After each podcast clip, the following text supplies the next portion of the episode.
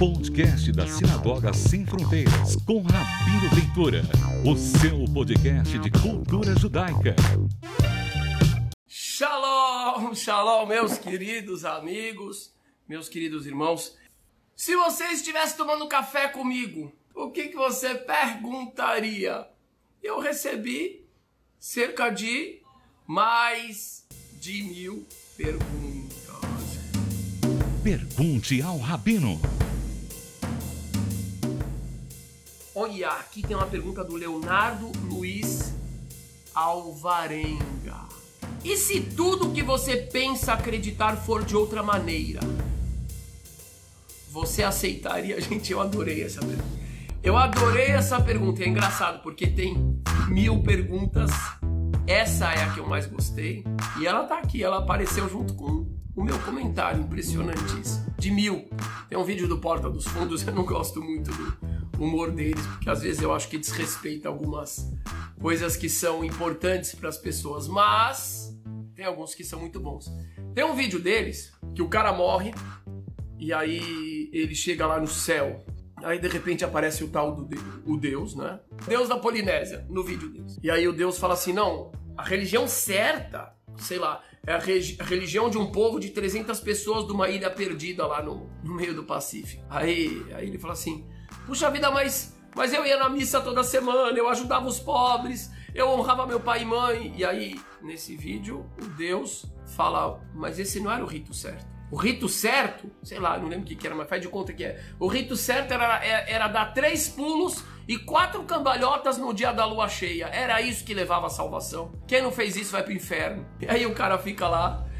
Eu, de verdade, eu acho esse, esse vídeo muito interessante. Ele tem que trazer uma reflexão muito interessante. E aí vem a pergunta. Então vamos dizer, chegou a minha hora, a gente diz assim, após os 120 anos, aí eu vou lá para outra dimensão. E de repente, não é não era o que eu esperava. E aí? O que, que eu faço? O que, que vocês fazem? Hã? Eu quebro a cara? Eu vou dizer para vocês, eu não quebro a cara. E eu vou explicar por quê. Qual é a minha filosofia religiosa de vida, que é o que eu passo para vocês, de uma forma clara ou muitas vezes implícita. A questão é assim: nós temos um livro. A gente é a primeira vez que eu falo isso, tá? Eu espero realmente que vocês gostem eu nasci judeu. Compreendo, eu acredito antes de mais nada na providência divina. Eu acredito em Deus, não porque eu sou obrigado. Eu também tenho dúvidas, eu também questiono. Acredito na providência divina. Eu, eu acredito que se eu nasci judeu, ou se eu não tivesse nascido judeu, mas tivesse dentro de mim uma busca para ser judeu e me tornasse judeu, eu compreenderia que a minha missão é aqui ok? Aqui eu quero dizer no judaísmo como aqui é minha missão. Eu tenho culpa? Ah, se chegar Deus e falar assim, olha, na verdade eu sinto muito aí, ô seu Ventura, o verdadeiro Deus é o Deus da Polinésia com outro rito. Eu ia falar, eu não tenho culpa, não fui eu que me fiz judeu, não fui eu que me enfiei essa vontade, caso de quem se converte, de ser judeu. Aí minha questão é assim, beleza, sou judeu, agora eu vou pegar o meu livro, abrir o meu livro, a Torá, os profetas. Eu vou ler e eu vou me perguntar: isso aqui é bom ou isso aqui não é bom? Isso aqui é algo que eu posso acreditar ou não é algo que eu posso acreditar? E digo mais, meu amigo Leonardo Luiz Alvarenga. E digo mais, isso aqui é algo, é um instrumento para fazer o bem ou e aí vem a minha conclusão. A Torá é um baita instrumento de evolução humana. Tem que saber usar. Próprio Talmud diz. A Torá é o elixir da vida. Se não souber usar, se a medida for errada, se os pesos e medidas forem errados, se transforma em veneno. O Talmud diz. É, cheio de não, de não me toque, disso, que sou especial, sou aquilo, sai pra lá, obsessão no rito, se transforma em veneno.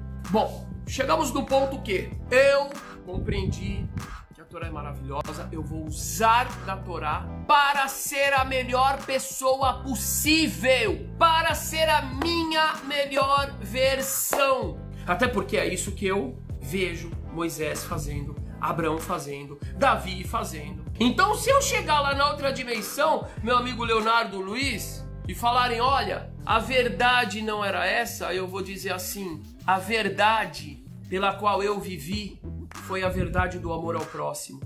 Essa não vai ser discutida. E o meu foco é essa verdade. A verdade pela qual eu vivi é honrarás pai e mãe.